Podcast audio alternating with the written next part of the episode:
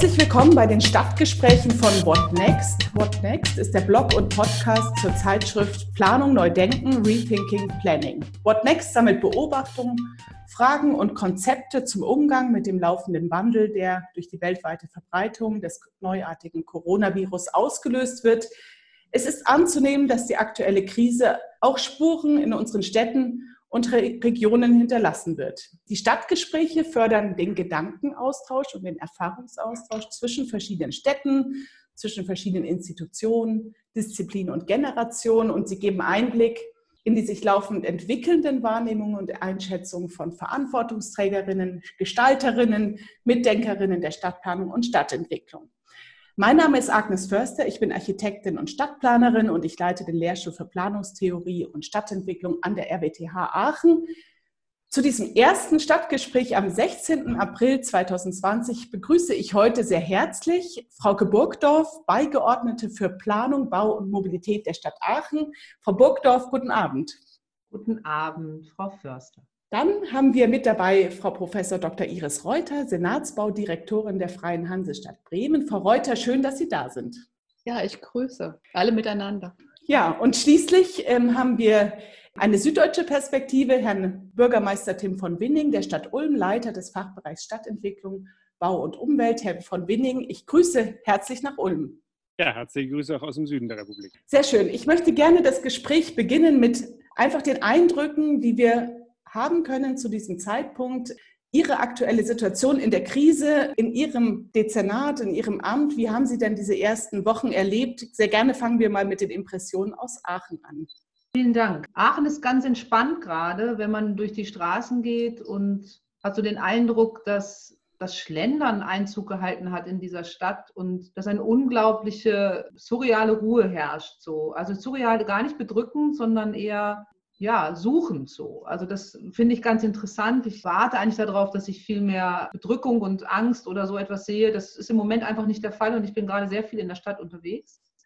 Gestern traf ich einen äh, Müllmann auf der Straße, ähm, ging in einem Quartier spazieren, für das ich gerade zuständig bin und fragte ihn einfach, nein, ist Ihnen langweilig, kein Müll mehr? Und er sagte in der Tat, es sei uns langweilig und er hätte kaum noch was zu tun. So, und das finde ich so ganz interessant, dass also sozusagen auch das Ende der Stadt gerade lahm liegt. Wir also auch mit überraschenden Effekten äh, zu tun haben. Dass ich auf einmal mit dem Müllmann spreche, hängt auch mit meiner Muße zusammen. Ja? Also das so auf der anekdotischen Ebene.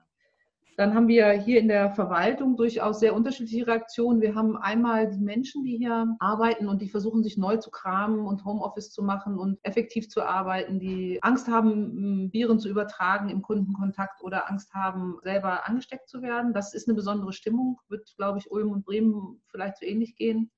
Wir haben auf der Projektebene ziemliche Sorge um den Fortgang unserer Projekte. Uns wird gerade ernsthaft diskutiert, ob die Kommunalwahl verschoben wird, was in der Taktung der gesamten Planungsdramaturgie wirklich große Folgen hätte. Also diese Verunsicherung geht bis ins Strukturelle hinein.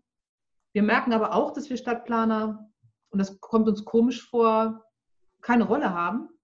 Ich weiß nicht, wie es euch geht in Bremen und Ulm. Wir haben, ich bin nicht im Krisenstab. Ich kann da gerne zu Gast sein und auch mal mitdenken, aber die Stadt ist im Moment das Gerüst, auf der die Pandemie stattfindet. Was wir im Moment jetzt angefangen haben, ist wirklich auch strukturell nachzudenken, Gespräche zu führen mit den Fachbereichsleitern. Was passiert nach Corona? Was passiert in meinem Feld Mobilität? Ganz knifflige Frage. Was passiert im Einzelhandel? Also es gibt so eine Mischung aus Alltagsbewältigung, strategische Krisenbewältigung und jetzt so die ersten Gedanken, aber wirklich die allerersten. Was machen wir eigentlich danach? So ist die Stimmung in Aachen. Aber in der Stadt ganz gut. Leute essen Eis. Eisverkauf ist in Baden-Württemberg verboten. Ja, wie sieht es denn in Bremen aus? Ja, also Bremen ist ja hier im Norden und da ist das, glaube ich, nicht so empathisch.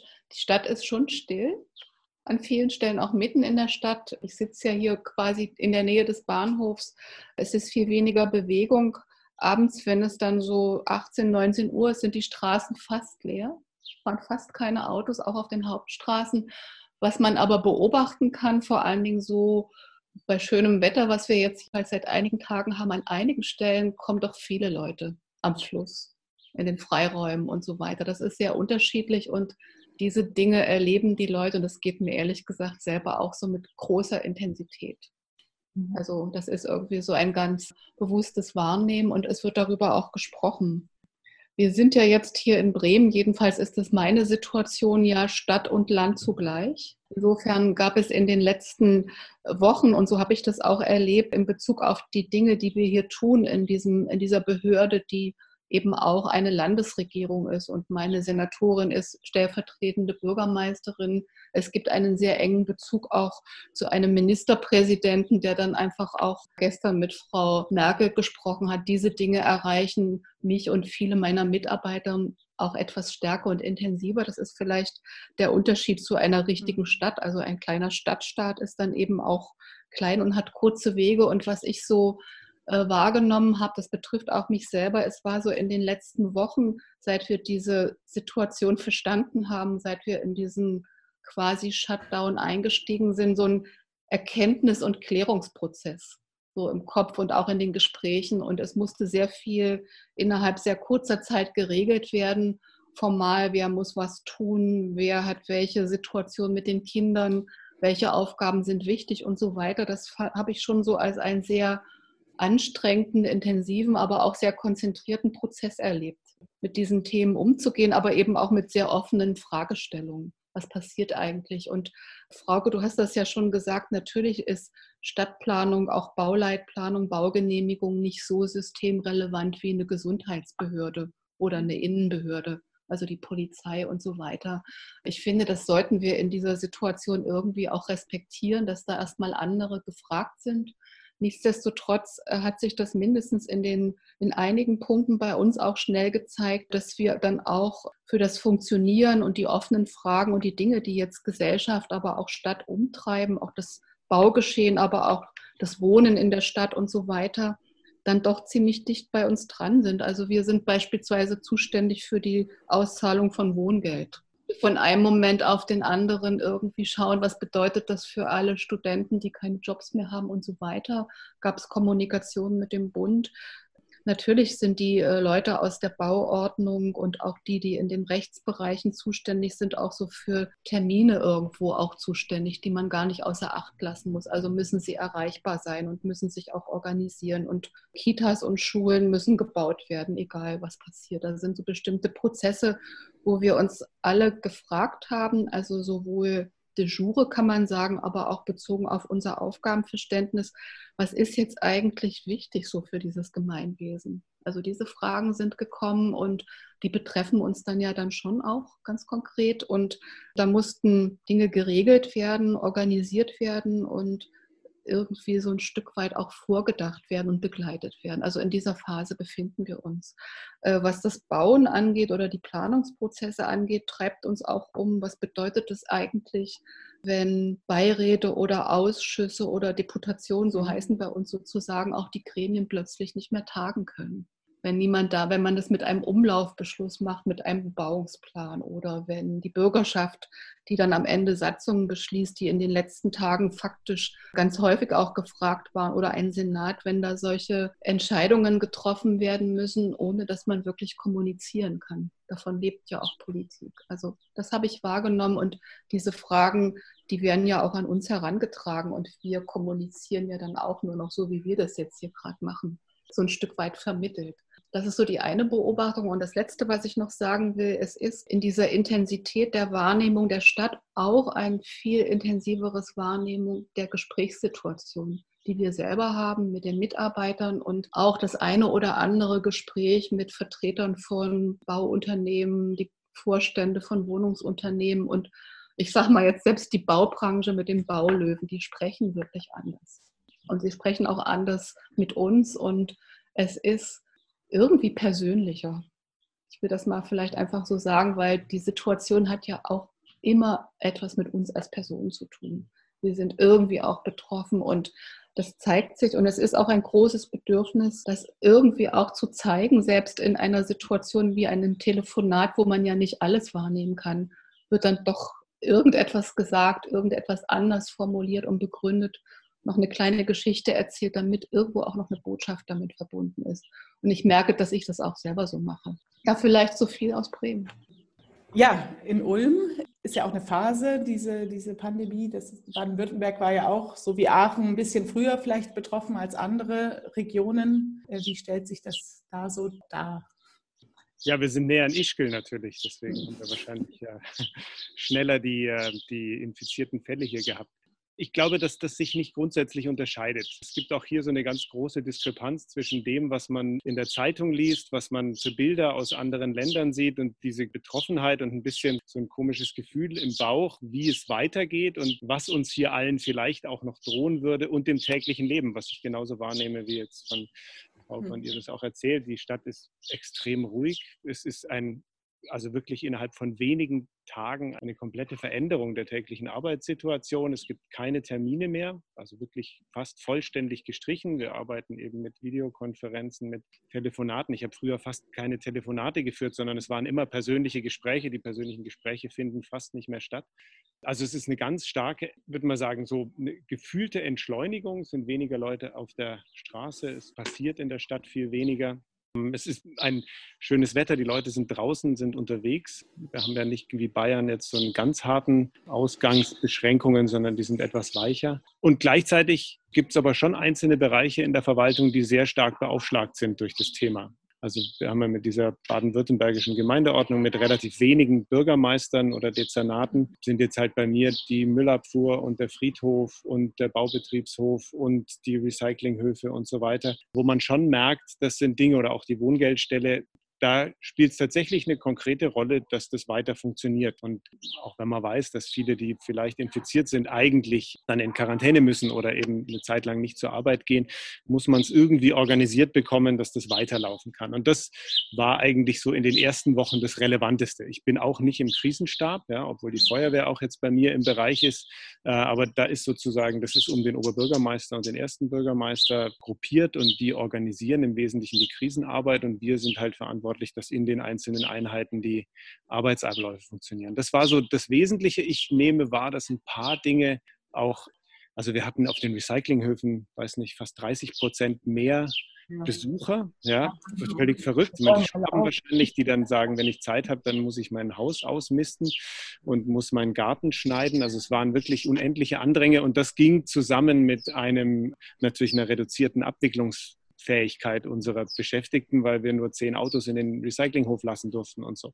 Und das sind eben so Dinge, die dann sehr stark aufschlagen und auch sehr kurzfristig zu viel Aufregung führen. Diese Diskrepanz, die ist so ein bisschen eigenartig, weil wir eigentlich so in unserem täglichen Ablauf wirklich entschleunigt sind.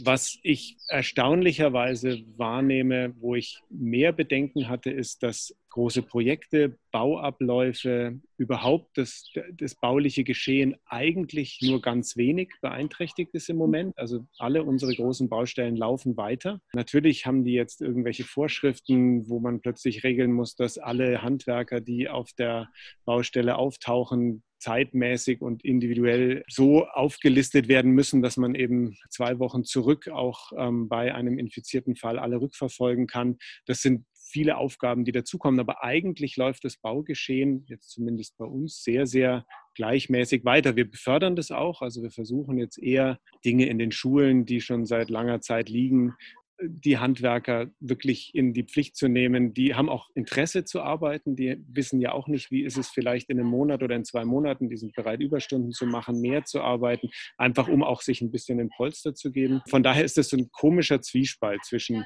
Teilen der Verwaltung, die wirklich sehr intensiv jetzt beaufschlagt sind, auch Aufregungen. Wenn jetzt die Schulen wieder öffnen, kommen die ersten Schulleitungen zu uns, die sagen, wir brauchen jetzt statt einem Lehrerzimmer fünf Lehrerzimmer, damit die ausreichend Abstand haben können. Und wir sollen jetzt anfangen, in den Klassenräumen Trennwände einzuziehen. Und überall müssen Desinfektionsspender und Seifenspender und Einmalhandtücher mhm. montiert werden. Wir wissen aber alle, dass die Einmalhandtücher nach zwei Stunden die Klos verstopfen. Also das sind so Sachen, die mit großer Wucht dann in einzelnen Bereichen aufschlagen. Also so ein zwei Geschwindigkeiten. Ich glaube, Iris, du hattest das eben auch erwähnt, dass man dann auch gucken muss, unsere ganzen Schulhausmeister, die sind natürlich jetzt erstmal nicht mehr so sehr beaufschlagt oder die Reinigungskräfte. Und da haben wir so eine Jobbörse organisiert, dass wir gesagt haben, in den Bereichen, wo jetzt ganz viel ist, Ordnungsbehörde, mhm. auch die Recyclinghöfe, das sind jetzt unsere Schulhausmeister, die einfach helfen, die Leute davon abzuhalten, unsere Beschäftigten irgendwie anzugehen.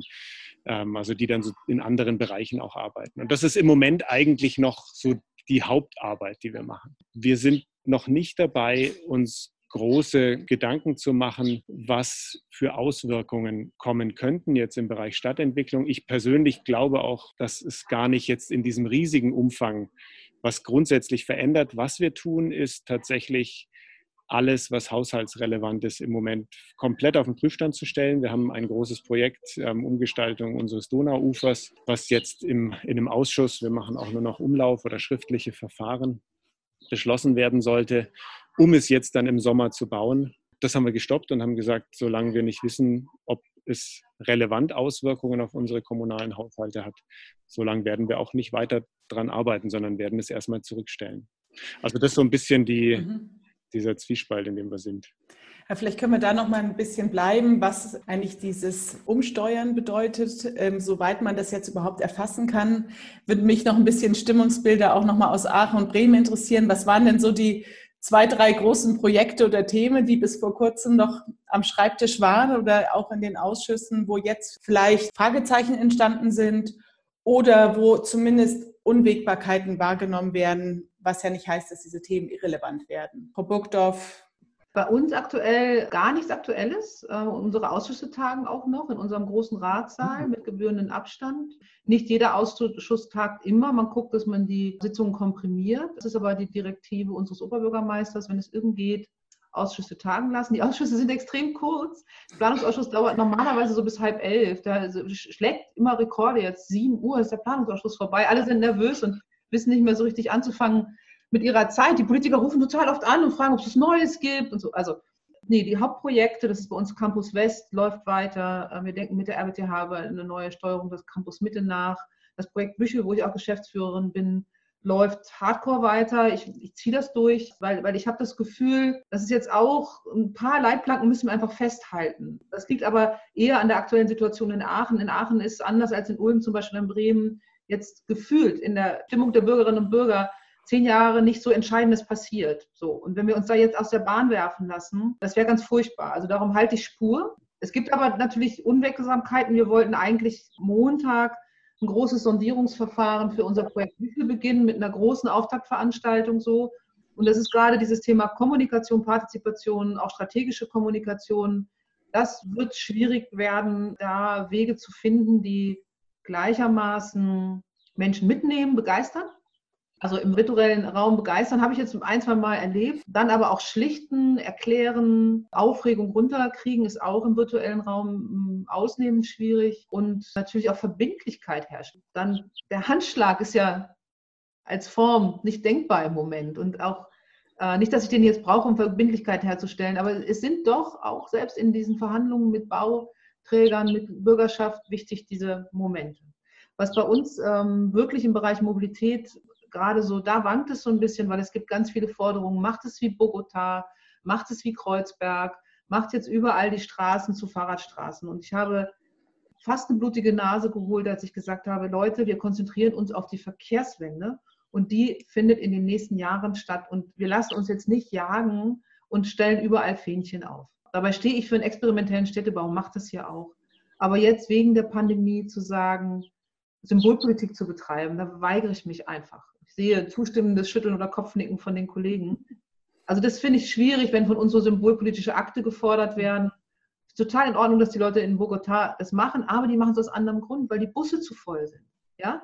Nicht um die Verkehrswende zu organisieren, sondern um die Menschen in den Bussen zu schützen und ihnen die Möglichkeit zu geben, Fahrrad zu fahren. Also ganz andere Absicht. Und da, da laufen jetzt komische Debatten, kriegt man auch schon die ersten bösen Briefe, warum man so unbeweglich ist und so. Und das finde ich schade, weil wir eigentlich die Zeit jetzt nutzen sollten, um nach der Pandemie umzusteuern und uns die Frage zu stellen, was hat Stadtentwicklung seit Jahrhunderten angetrieben? Es waren immer wieder Infrastruktur, Produktionsfragen, aber auch Hygienefragen. Und Abstand halten, was heißt das jetzt für den Städtebau? Spannende Frage. Was heißt das für den ÖPNV? So, und die, ich habe keine Antworten, aber so, das treibt uns schon um. Mich treibt das um, weil wir sind gerade mitten dabei, diese Verkehrswende zu organisieren. Regen reden über eine große neue Tram. Hm. Tram für 90.000 Einpendler am Tag. Hm.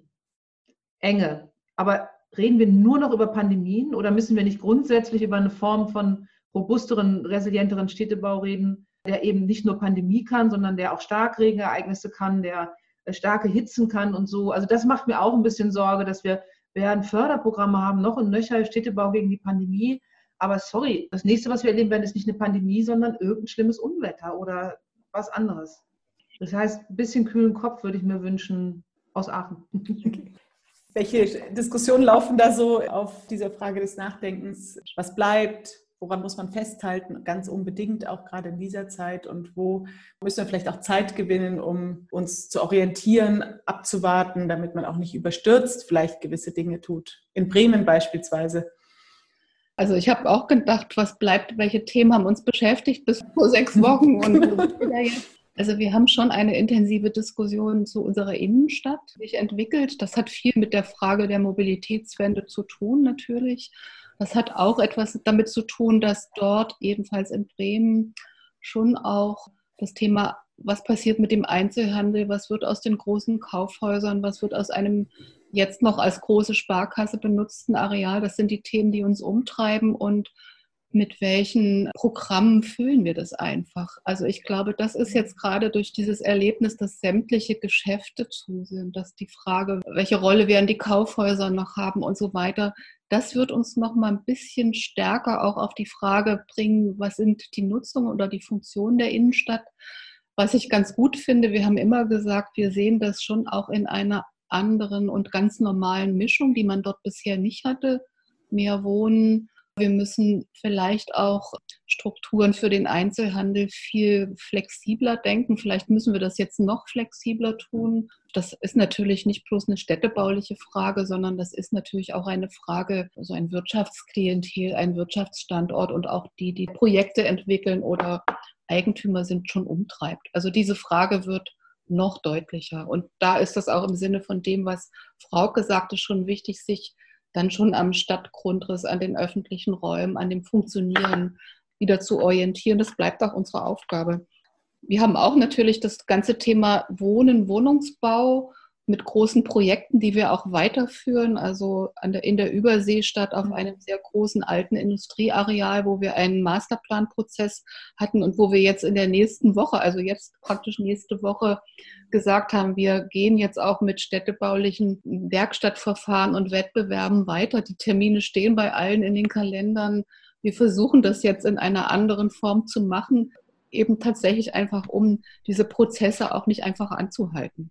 Das ist eine ganz interessante Frage und was ich bemerke, das brauchen wir für unsere Prozesse, das braucht Politik, aber das brauchen auch die Akteure. Das betrifft auch Wohnungsbauprojekte, auch experimentelle Wohnungsbauprojekte. In Bremen ist das eine ganz interessante gemeinsame Arbeit auch mit der GBOBA, die jetzt gerade ein Projekt Ungewöhnlich Wohnen mit Kindern an fünf Standorten mit uns organisiert und wo man sich natürlich ganz genau fragt, was sind es eigentlich für Gebäudegrundrisse, wo Familien auch mit Kindern unterschiedlicher Situationen arbeiten und was ich so für mich gedacht habe, ich werde schon auch darüber sprechen und werde die Frage stellen, welche Erfahrungen haben jetzt eigentlich die Haushalte, wenn sie viel öfter zu Hause sind mit ihren Kindern und wenn dieses Homeoffice plötzlich zu einer Realität von neuen Arbeits-, aber eben auch Wohnsituationen werden. Also da können wir vielleicht in diesen Verfahren auch die ganz konkreten empirischen Erlebnisse und Erfahr Erfahrungen irgendwie auch verarbeiten. Also wir werden uns, glaube ich, immer um Wohnen und Wohnungsbau kümmern und viel wichtiger wären vielleicht auch die Wohnungsbestände. Was mich auch beschäftigt in Bezug auf die Frage, was müssen wir eigentlich in Bezug auf die Entwicklung vor Augen haben? Wird es noch so viel Bedarf an neuen Wohnungen oder auch Einfamilienhäusern geben, wie wir das immer gedacht haben bisher, auch in unseren Wachstumsprozessen? Oder führt diese aktuelle Situation, die ja auch eine wirtschaftliche Situation sein wird, die sich auswirken wird auf Haushalte, wo wir die Größenordnung noch nicht kennen, vielleicht auch dazu, dass die Leute doch eher auch da bleiben, wo sie bisher sind. Das Umzugsgeschehen in einer Stadt, die Veränderung, die Verbesserung, die in einem Markt, auch in anderen Einkommenssituationen bisher immer selbstverständlich war oder lange Zeit, und was bedeutet das eigentlich? Also deswegen sind wir, glaube ich, gut beraten, diese Prozesse mit dem, was da gerade passiert, auch oder diese Projekte mit dem, was passiert, auch zusammenzudenken und doch wieder auch stärker auf die Bestände, die bestehenden Situationen und die Quartiere zu schauen. Und da sind wir, das ist jetzt mein letzter Punkt gerade dabei, das geht sicherlich den Kollegen in den anderen großen Städten auch so, irgendwo diesen Bedarf an Kitas und Schulen und solchen Einrichtungen, diesen Standorten weiterzuentwickeln. Und die bekommen und haben ja eine elementare Bedeutung für Stadtgesellschaft und auch für Nachbarschaften oder auch eben für Quartiere. Und ich glaube, da nochmal mit größerer Sorgfalt drauf zu schauen und auch in diesen Haushaltsdiskussionen, die wir natürlich in Bremen auch haben, zu sagen, also diese Projekte, die müssen wir einfach weiterführen und vielleicht müssen wir die auch noch besser machen als bisher, noch mit einem anderen Anspruch und ich wünsche mir das jedenfalls, dass da auch eine größere Bereitschaft auch da ist, weil alle jetzt ja im Grunde genommen auf die Schulen und die Kitas schauen also die, die wir jetzt schon haben und die Frage, was passiert eigentlich mit denen, die wir gerade entwickeln und bauen? Also was bedeutet das eigentlich? Das finde ich schon einen, einen spannenden Punkt. Also so diese Verknüpfung von Fragen des Zusammenlebens auch im Nahumfeld und auch der Frage nach kommunaler Grundversorgung, wie sie sich dann auch räumlich manifestiert und welche Impulse davon auch ausgehen können. Müssen wir da über doch dann andere Baustrukturen Klassenräume, mehr Flexibilität, mehr Möglichkeiten, irgendwie sich auch zu bewegen in den Erschließungsräumen oder Freiräumen, doch auch nachdenken. Und Frauke, ich finde, die Diskussion, ist es eigentlich überhaupt immer noch ein Ziel, ganz, ganz dichte Städte zu bauen? Müssen wir 5,0, was weiß ich, irgendwo aushalten in einem urbanen Gebiet oder führt sich das jetzt gerade durch diese Entwicklung und Situation auch mal noch mal so ein bisschen wieder an so ein Maß, was irgendwie vernünftig ist, zurück. Das könnte ja noch interessant sein. Das kann den Projekten nur helfen.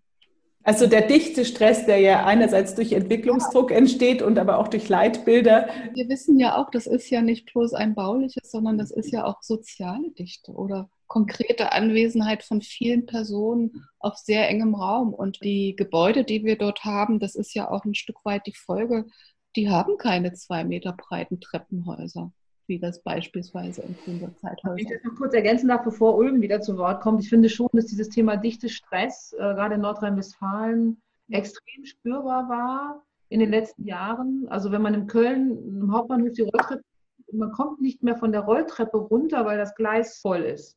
Also der Bahnsteig voll ist, nicht das Gleis, da ist glücklicherweise noch Platz. Das ist der Hammer, das ist eine Erfahrung, die kenne ich aus Neu-Delhi. Ja? So, und diese Form von Dichte, also die jetzt gerade in Köln, ne, aber auch im gesamten verknüpften Rheinland bis Düsseldorf, bis ins Ruhrgebiet, so eine Alltagserfahrung ist, die die Leute auch in ihre Handys reinkriechen lässt und auch in einen, so einen aggressiven Schirm sich aufbauen lässt. Das entspannt sich gerade und das ist jetzt ja nicht wegen eines schönen Grundes und trotzdem müssen wir uns die Frage stellen, ist das diese gute Erfahrung nicht auch ein Stück etwas, was wir, Iris, vielen Dank dafür, forttragen sollten und nochmal neu denken sollten. Also ich empfinde das auch als Freiheit, nicht ständig immer gegen jemanden anzustoßen. Der Tim.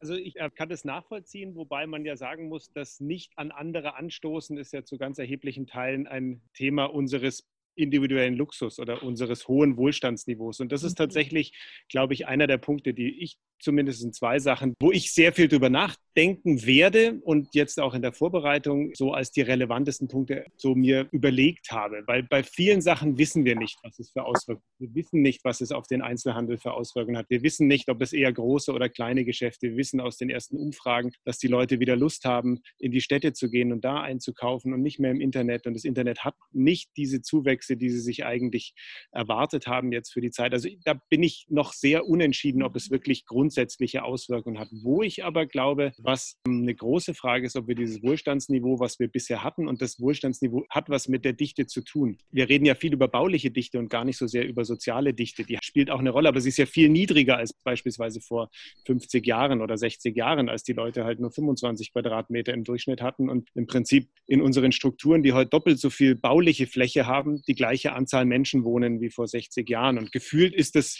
viel dichter. Und wenn wir da weiter auseinander wollen, dann ist das etwas, was wir uns eben auch leisten müssen durch erhöhten Mobilitätsanteil, durch auch größere Flächen, die wir in Anspruch nehmen, mit dann entsprechend mehr Infrastrukturaufwand und so weiter. Und da bin ich nicht sicher, was das mit unseren Städten in Zukunft macht, wenn das Wohlstandsniveau deutlich sich verändert.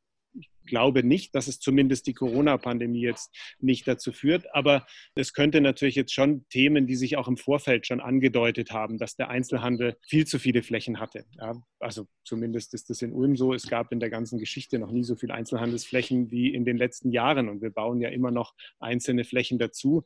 Und das, was wegfällt, sind eben kleinere in so Nebenlagen. Also da glaube ich, damit werden wir uns beschäftigen müssen oder werden wir auch sehr stark beobachten müssen. Was heißt das für die individuellen Wohnentscheidungen? Weil jemand, der hier eben nicht mehr in der Innenstadt wohnen möchte, ja, und wir haben in Ulm noch nicht Werte wie in München oder in Köln, wir haben einen großen Anteil Wohnungsbaugesellschaft, das heißt, unsere Mieten sind noch in einem verträglichen Bereich, aber wer hier aus der Stadt rausziehen will, der braucht eben irgendwie eine Größenordnung von 500.000, 600.000 Euro, um sich ein Einfamilienhaus auch leisten zu können, obwohl wir ja diese extrem günstigen Bodenpreise haben. Von daher ist, glaube ich, diese Idee, es gäbe eine Sprawlisierung oder so, also etwas was die Urbanisierung wieder rückgängig macht und die Leute jetzt plötzlich eine Lust auf das Landleben haben, weit weg, glaube ich, wird an vielen Stellen daran scheitern, dass die individuellen Möglichkeiten dafür nicht da sind. Und das Zweite, was mich schon beschäftigt, ist, dass man, glaube ich, sagen kann, dass durch die Pandemie einer der wirklich relevanten Verlierer unserer öffentlicher Nahverkehr ist. Und ich kann bei ganz vielen Dingen nicht sagen, was die Menschen in Erinnerung behalten werden. Ich habe die Hoffnung, dass da auch schnell ein Verdrängungs- und Vergessensprozess passieren wird. Was weiß ich, die Starkregenereignisse sind auch nach einem Jahr wieder weg gewesen und man hat sich dann wieder anderen Themen zugewandt. Viele Themen des, des Nachkriegsstädtebaus, was weiß ich, dass die Häuser Schuttkegel bilden können, damit man trotz, also die Straßen müssen so breit sein, dass die im Bombenkrieg zerstörten Häuser zusammenfallen können und die Autos trotzdem noch durchfahren können, das bewegt uns ja alles nicht mehr. Ich glaube, dass da schon schnell Vergessen stattfinden wird. Im ÖPNV habe ich die Befürchtung, dass das, was wir erreicht haben, also wir haben gerade die Straßenbahn in einem Riesenakt gebaut in den letzten Jahren. Es war wirklich qualvoll, also viel Spaß, Frauke, dann, wenn das mal in den Bau geht. Und wir hatten wirklich im letzten Jahr einen ÖPNV-Zuwachs von annähernd 20 Prozent insgesamt. Also wirklich ein relevanter Zuwachs. Wir hatten auch den Samstag ÖPNV frei um eben gerade an den Tagen, wo viele Menschen aus dem Umland mit dem Auto kommen, die Ulmer dazu zu bewegen, mit dem ÖPNV zu fahren. Also ganz viel erreicht und im Moment, das ist in allen Städten ähnlich, sind es halt noch 20 Prozent ja, von dem, also 20 Prozent von dem, was vor der Pandemie war. Und ich bin nicht sicher, ob die Liebe zur Straßenbahn, die die Ulmer hatten, auch nach der Pandemie wieder sich herstellen lässt. Weil da, glaube ich, ist tatsächlich die Dichte so unmittelbar spürbar, dass das zu einer Veränderung führt mit Autofahren und vielleicht ein bisschen mit Fahrrad, aber ich glaube, dass das Autofahren da wieder so ein, so ein Rollback hat. Da weiß ich auch noch nicht, wie man damit umgehen kann, ob man da mit irgendwelchen kampagnenartigen Themen arbeiten kann. Also ich glaube, dass gerade in dem in den Stoßzeiten ÖPNV die Angst vor Dichte und Ansteckung wahrscheinlich am signifikantesten und unmittelbarsten wird. Ähm, und das sind so die Themen, die mich am meisten beschäftigen. Ich ähm, ich kann mir nicht vorstellen, dass sich das Einkaufsverhalten jetzt irgendwie grundlegend verändert und die Leute jetzt dann plötzlich nicht mehr in Läden gehen, um irgendwelche Sachen zu kaufen, die sie auch vor zwei Jahren schon nicht gebraucht haben und in zwei Jahren auch nicht brauchen, weil sie Angst haben, sich von irgendjemandem in der Umkleidekabine anzustecken oder so. Also da glaube ich nicht, dass sich wirklich was grundlegend verändert. Aber das Wohlstandsniveau, was sich jetzt in den nächsten Jahren ergibt, das wird Auswirkungen haben auf die Frage, wie vergrößern sich Wohnflächen, wie sind Interessen, so Iris, wie du es gesagt hast, die Veränderungen der persönlichen Situation aufzusteigen, vielleicht Wohnungen zu vergrößern und so weiter. Das hat da natürlich unmittelbaren Einfluss. Ja, aber vielleicht auch zu verkleinern. Vielleicht ist es auch so, dass es doch die Frage ist, ja, reicht das jetzt eigentlich nicht auch aus?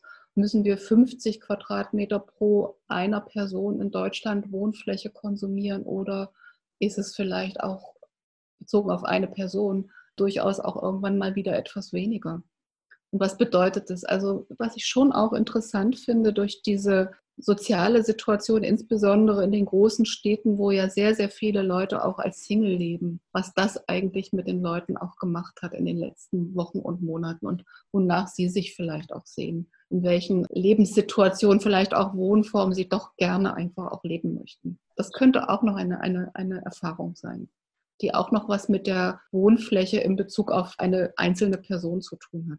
Also ich glaube, wenn wir jetzt über Dichte und das, was der, was ein Wohlstandsknick vielleicht, vielleicht auch wirklich eine echte Krise, eine ökonomische, die dann, ja auch eine soziale sein wird, mit uns macht, was so Dichte angeht, glaube ich, gibt es so zwei Ebenen. Das eine ist die Wohnfläche, die kann man sich angucken. Das andere ist aber die Fläche, die wir über Mobilität einfach verbrauchen in der Stadt. Ne? Und das heißt, diese immense Bewegung, in der wir jetzt in den letzten Jahren und nicht nur wir, die wir so an der Spitze so einer bestimmten mobilen Bewegung stehen, alle eigentlich immer mobil für Freizeitmobilität, für Konsummobilität, für private Mobilität, ne? also so. Das wird sich verändern, glaube ich, zumindest für eine Zeit. Und da finde ich auch, fände ich auch spannend, Tim, wann setzt dieser Moment ein, wo man wieder in so eine Normalspur zurückgeht. Ne? Das ist wirklich eine spannende Frage, was wird nicht in diese Normalspur zurückgehen? Ne? Ist es der ÖPNV? Äh, ist es vielleicht aber auch das grundsätzliche Verhalten zur überörtlichen Mobilität, dass es vielleicht dieses Nicht-Mobil-Sein auch gerade von vielen auch geschätzt wird? Ne? Oder gibt es so eine Art Pendelausschlag? So, das sind alles völlig offene Fragen, die wir in der Tat nicht wirklich beantworten können. Was wir aber schon sehen können in unserer Stadt, ist, dass wir auch nach der Krise mit den Ärmsten und Schwächsten dann nochmal ein ganz besonderes Augenmerk haben müssen, weil die Obdachlosen, ich bin ja jetzt Besitzerin von zwei Bordellbetrieben, lustigerweise, die mhm. Prostituierten, ja, ist auch neu, ne? Äh, die Prostituierten. Was sich die Stadt Aachen zugelegt hat. Ja, ja, genau. Das ist äh, ähm, eine ganz neue Form des Managements, das man da anwenden muss. schreibe ich dann gerne mal später Bücher drüber. Die Prostituierten, die nicht mehr arbeiten dürfen und so weiter, das sind äh, na, also die Menschen, die äh, jetzt auf einmal Wohngeld brauchen, die vorher nie Wohngeld gebraucht haben. Und ich habe so ein bisschen Sorge, dass das einen Segregationsprozess vielleicht sogar noch mal verschleunigt dass die Schwächung der Schwächsten, die wir jetzt so rüber retten, in, dem, ja, in der Verteilungsmaschinerie, wer darf wo wohnen und wo kann man sich leisten, nochmal für neue, für neue Segregationsprozesse sorgt. Ist nur eine Sorge, also ist keine Empirie oder so, aber diese Schere, die wir in der Gesellschaft haben, die, die total fragil sind und die, die es eigentlich so ein bisschen aussitzen können wie wir, müssen wir ja ganz ehrlich sagen, die ist schon riesig. Und die wird einem nochmal echt bewusst. Und wo sind die Institutionen für die Leute, die diese Frauenhäuser und wie sie alle heißen. Ne? Und, und wie gehen wir mit diesen Institutionen um, wenn wir in eine Krise der öffentlichen Finanzen reingehen? Und das wird so sein, da bin ich auch ganz bei Tim. Wenn eine massive Krise der öffentlichen Finanzen haben, wie lange? Wir haben ja auch geglaubt, nach 2008, die Krise wird 30 Jahre dauern. Hat sie nicht.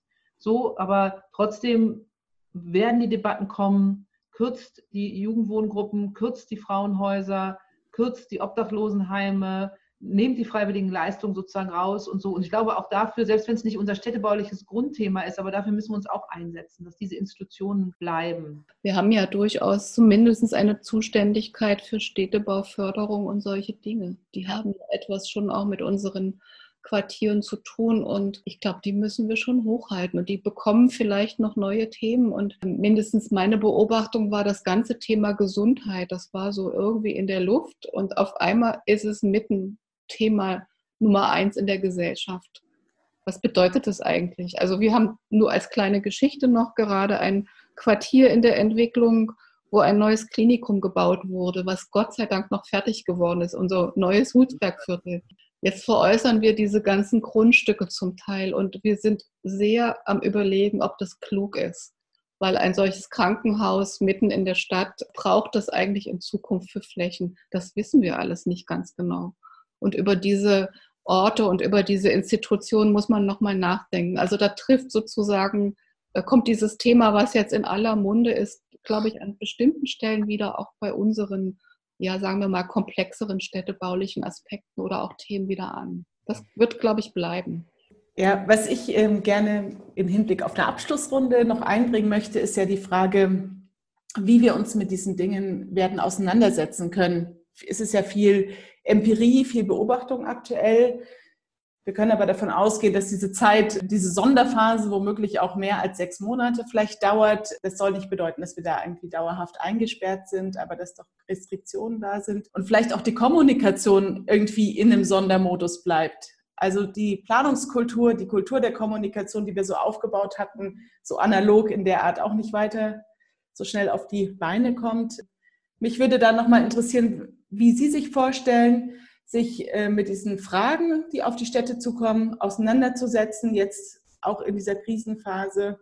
Gibt es da vielleicht auch neue Ideen, Anregungen so zum Thema Kommunikation, damit die Menschen, die da vielleicht auch mitreden wollen, wohin sich auch die Städte entwickeln, Orte, Räume, Netzwerke, Foren haben, um sich einzubringen. Denn da geht es ja schon auch um große Themen und um Themen, die auch gemeinsame Güter betreffen in unseren Städten. Gibt es da schon erste Auseinandersetzungen oder vielleicht auch einfach Ideen ins Unreine gesprochen, wie man einen Diskurs zur Stadtentwicklung eigentlich führen kann in solchen Zeiten? Also wir fangen an. Ich wollte den gerade beginnen, unter anderem, indem ich einen Haufen von Politikern in die Bahn packe, um nach Ulm zu fahren, Tim von Winning zu besuchen im Juni. Das ist jetzt gestrichen und das läuft jetzt darauf hinaus, dass ich mit einer Kamerafrau nach Ulm fahren werde, mit Tim spazieren gehe und dann meinen Politikern äh, über diesen Film erkläre, warum Ulm so toll ist für acht. Das sind so, sind aber erstmal Ausweichreaktionen. Ne? Das ist so wie die Videokonferenzen. Das sind noch, noch keine wirklich neuen Formate. Das sind so Ausweichreaktionen, aus denen aber vielleicht so neue Übersprünge entstehen können.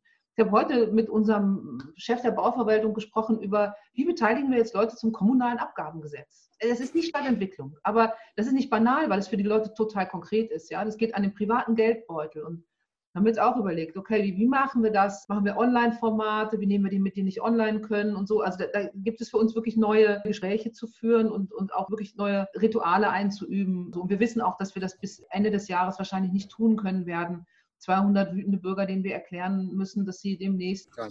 Genau, Straßengebühr, Baugebühr zahlen müssen. Und die großen Stadtentwicklungsdebatten, da merken wir es ja gerade mit unserem Handlungskonzept Wohnen, äh, Agnes, wo du ja auch mit dran beteiligt bist, das ist richtig blöd, dass wir da nicht von Angesicht zu Angesicht sprechen können, weil ich glaube, diese großen Fragen, wie viel und welche Form von Wohnen wollen wir uns in der Stadt, an welchen Standorten leisten, etc. pp. Darüber muss man sich streiten können. Und streiten klappt über Video nicht gut. Wir können es ja versuchen, aber ähm, ist mir noch nicht gelungen. Vielleicht schafft es das auch, aber also wir brauchen dringend irgendwann wieder Formen von äh, Nähe. Und was ich jetzt überlege, also eine Idee noch ist, äh, wir müssen einfach mehr spazieren gehen. Weil man kann da ganz gut reden, man kann ein bisschen Abstand halten, man kann mit so fünf, sechs Leuten, äh, man, man hat den Wind um sich drumherum und so. Also ich mache das im Moment sehr viel. Ich habe drei Vorstellungsgespräche geführt jetzt im Spazierengehen. Also ich glaube, ich glaube, wir müssen, weil das ja alles irgendwie doch eine Langstrecke ist, auf der wir uns da jetzt gerade bewegen und das schon auch offen ist, ein bisschen Geduld haben mit der Frage, wann können wir endlich wieder das und das machen. Aber was, glaube ich, gut ist, deswegen finde ich übrigens auch unser Gespräch gut, dass wir diese ganz aufmerksame, teilnehmende Beobachtung, die wir jetzt gerade machen, so auch in unseren Rollen und ganz besonders natürlich, weil wir sehr unterschiedlich gefordert sind, auch ganz bewusst weiterführen und ein Stück weit auch reflektieren. Ich glaube, diese Geduld und natürlich auch diese Denkarbeit, Nachdenkarbeit, was wir jetzt gerade ja auch alle machen, die braucht es jetzt auch. Und ich glaube, wir sind ja dann nicht alleine. Wir erleben ja zurzeit tatsächlich nur einen ganz kleinen Ausschnitt an Personen, weil wir nicht kommunizieren. Wir wissen das alles nicht. Mhm. Aber immer wenn man jemanden trifft oder spricht, so wie wir das ja jetzt auch gerade machen, merkt man schon, überall gibt es einen Nachdenkprozess und das ein Stück weit auch bewusst zu machen und dann tatsächlich einfach auch Dinge abzuleiten. Wir haben ja gemerkt, jetzt in, nach einer halben Stunde haben wir die Themen ja doch schon irgendwie besprochen, die uns umtreiben. und das könnte schon auch sein, dass wir das jetzt mal noch ein halbes Jahr machen müssen. Ja, dann müssen wir mhm. das machen. Auf jeden Fall werden wir klüger sein. Und die Erfahrungen, die wir ganz konkret machen, die werden uns da auch ein Stück weit helfen. Und ich glaube, der wichtigste Punkt ist jetzt, weil wir jetzt da ganz alleine hier irgendwo in unseren Räumen sitzen, tatsächlich auch zu verstehen, es ist in den anderen Städten oder bei den anderen irgendwie auch ein solcher Prozess. Also, dass man das irgendwie auch weiß und sich da irgendwie auch, ja, so wie im Geiste beziehungsweise auch in einem Austausch befindet, ohne dass man ständig in, in der Lage ist oder das auch äh, ständig konkret machen zu können. Mhm. Aber das könnte ja die Botschaft von diesem Podcast sein. Ja, das ist tatsächlich unsere Absicht und ich glaube, es ist ein offener Prozess und äh, da muss man vielleicht einfach Formate auch starten und dann die atmen ein bisschen und die macht man so lange, wie sie einem nützlich sind, wie man es befruchtend findet und dann gibt es neue Themen, denn das ist ja schön, wenn es wieder neue Themen gibt und wir dann wieder an die Arbeit gehen können.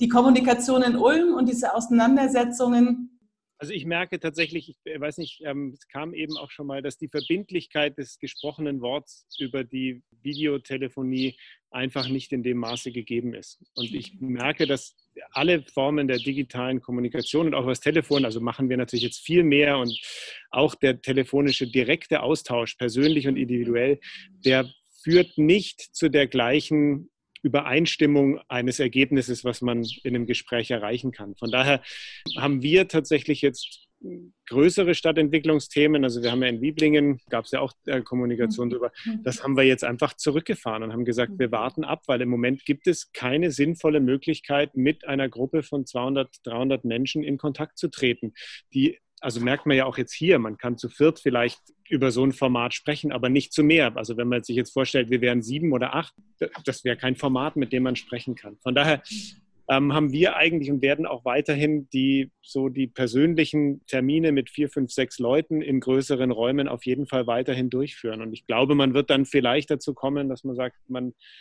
teilt es auf. Also wir hatten jetzt äh, vor ein paar Monaten völlig unabhängig von Corona da ging es eher darum, es ging um Starkregenauswirkungen und Kanalisation, wo wir einfach gesagt haben, wir wollen keine 80 Menschen im Raum haben, die alle sauer sind auf uns, weil das ein ganz blödes Gespräch wird. Also machen wir zwei Termine mit 40 Leuten, weil das einfach ein bisschen besser handelbar ist. Und vielleicht sind das dann die Wege, dass man sagt, am Montagabend kommt die Straße A bis F und am Dienstagabend kommt die Straße G bis ähm, bis N. Ja, und man schafft es damit eher tatsächlich noch auf den persönlichen Kontakt zu kommen. Aber Veranstaltungen, die in Räumen sind, wo 200 Leute reinpassen, da lässt man halt nur 100 rein. Und dann sitzen alle halt immer nur auf jedem zweiten Platz. Also ich glaube, dass wir tatsächlich in unserem Bereich ohne die direkte, den direkten Austausch nicht auskommen. Also ich kann es mir sehr schwer nur vorstellen. Ja, ich bedanke mich herzlich für das anregende Gespräch. Frau Burgdorf, Frau Reuter und Herr von Winning. What Next sammelt Beobachtungen, Fragen und Konzepte zum Umgang mit dem laufenden Wandel. Hören Sie wieder rein.